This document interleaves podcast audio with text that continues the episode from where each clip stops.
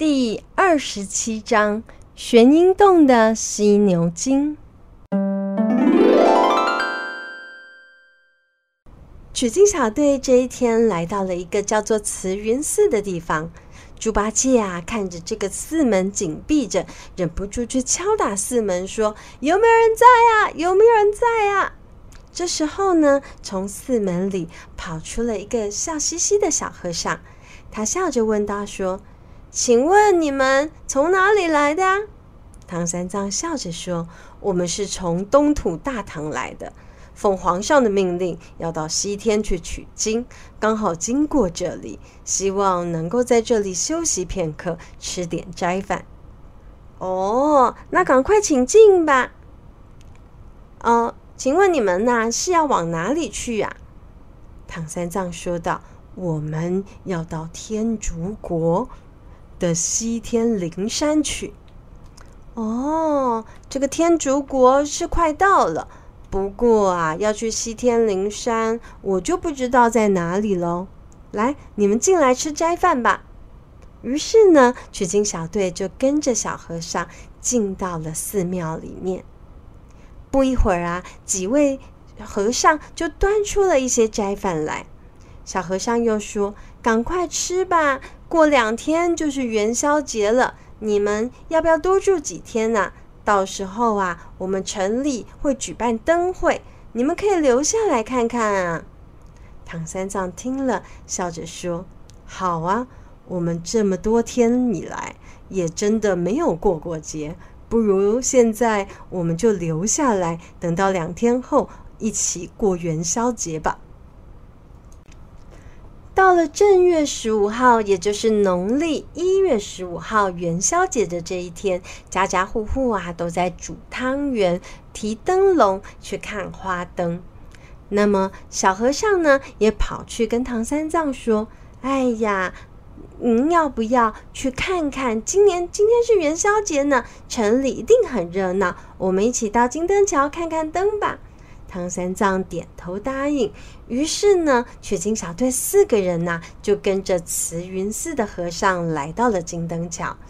看看到啊，桥上点着三盏金灯，每一个灯啊，都有一个大水缸那么大呢，而且每个水缸里呢，都装满了油。哎，孙悟空看了就觉得很惊奇，这些是做什么用？这么多要点多久啊？和尚说。哎呀，你不知道啊！这每一缸啊都装了五百斤的油，而且呢只能点三天。孙悟空听了非常的惊讶，说道：“哎，这么多油，怎么烧三天烧得完呢？”小和尚说：“哎，烧完今天呐、就会有佛爷现身，把这些灯油拿走了。”这些年来啊，就会风调雨顺，国泰民安。如果啊，隔天早上醒来，这些灯油还在，呃，那反而更麻烦呢。突然间，一阵怪风呢，把唐三藏给卷走了。孙悟空看了，非常的紧张，转头对猪八戒和沙悟净说：“你们赶快回慈云寺，照顾好白马和行李，我赶快去救师傅。”说完呢，他就叫来了筋斗云，一番十万八千里，跟着妖风往东北方向赶。不久呢，就来到了一座大山。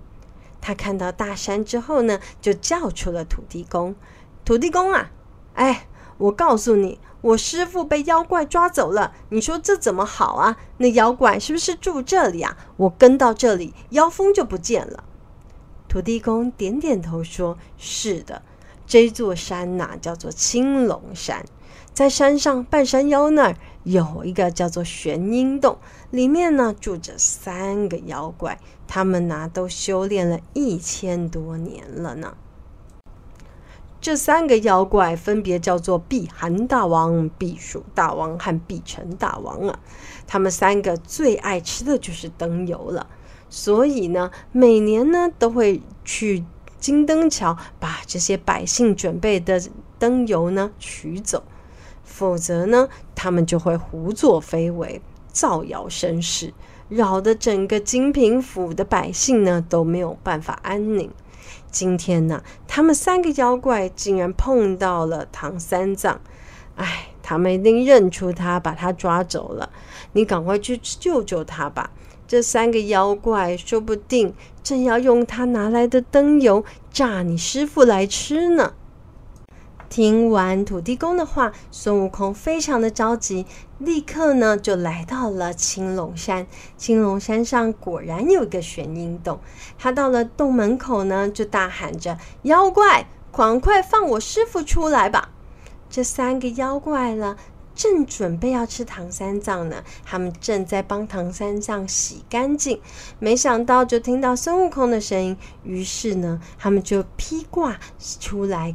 洞口跟孙悟空准备迎战，这三个妖怪骂道：“你是什么妖怪？长得像猴子，还敢来这里撒野？”孙悟空说：“啊，你们三个牛鼻子，你们不认识你们孙爷爷呀？”妖怪说：“哈，孙爷爷？哼，我只知道孙叔叔，什么孙爷爷呀？我只知道你呀，是那个什么。”哦，大闹天宫的孙悟空啊！我还以为是什么多厉害的人呢，不过是一只猴子。猴子！孙悟空听了，非常的生气，说：“哼，你们三个，看看我的金箍棒的厉害！”于是呢，他就抡起他的棒子就打。三个妖怪看到了，就赶快也举起他们的武器来对打。孙悟空一个人呢，对抗三个妖怪，虽然呢没有居于下风，但是呢也无法取得压倒性的胜利。他们打来又打去，打来又打去，一直到了日落呢，都还没有办法分出谁输谁赢呢。碧城大王啊，趁机一闪，把身后的旗子摇了摇，一下子一群牛牛头怪就跑出来了，把孙悟空团团围住。一阵刀砍斧剁，孙悟空招架不住了，翻了一个筋斗云离开了。仓皇逃跑的孙悟空呢，回到了慈云寺，把他遇见的事情呢，告诉猪八戒和沙悟净。他们三个人呢，就决定要一起出发去救师傅。赶到了玄阴洞的洞口呢，猪八戒就说：“我们敲门，赶快叫他们把师傅放出来吧。”孙悟空说：“等一等，我进去瞧瞧。”说完呢，他就变成了小虫子，飞了进去。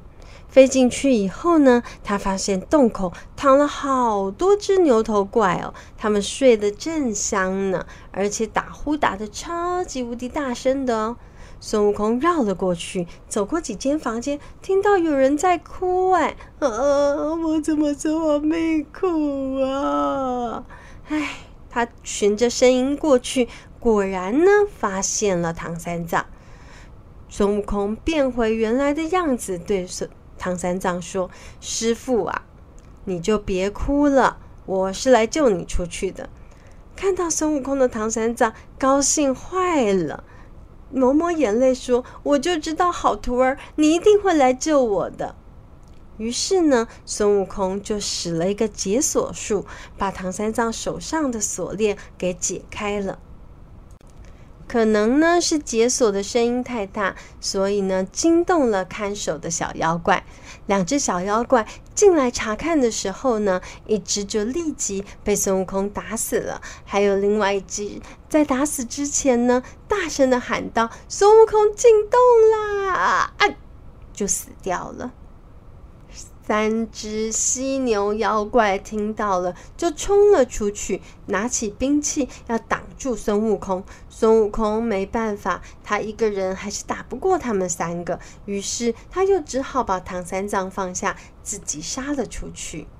猪八戒看到又只有孙悟空一个人出来，很着急地说：“哎呀，我们还是赶快一起进去吧，不然师傅就变晚餐了。”沙悟净也赶快一起加入，三个妖精看到了，非常的生气，带领小妖杀到洞外，双方打了很久。妖精突然下令说：“哎，把那只猪和沙和尚抓起来！”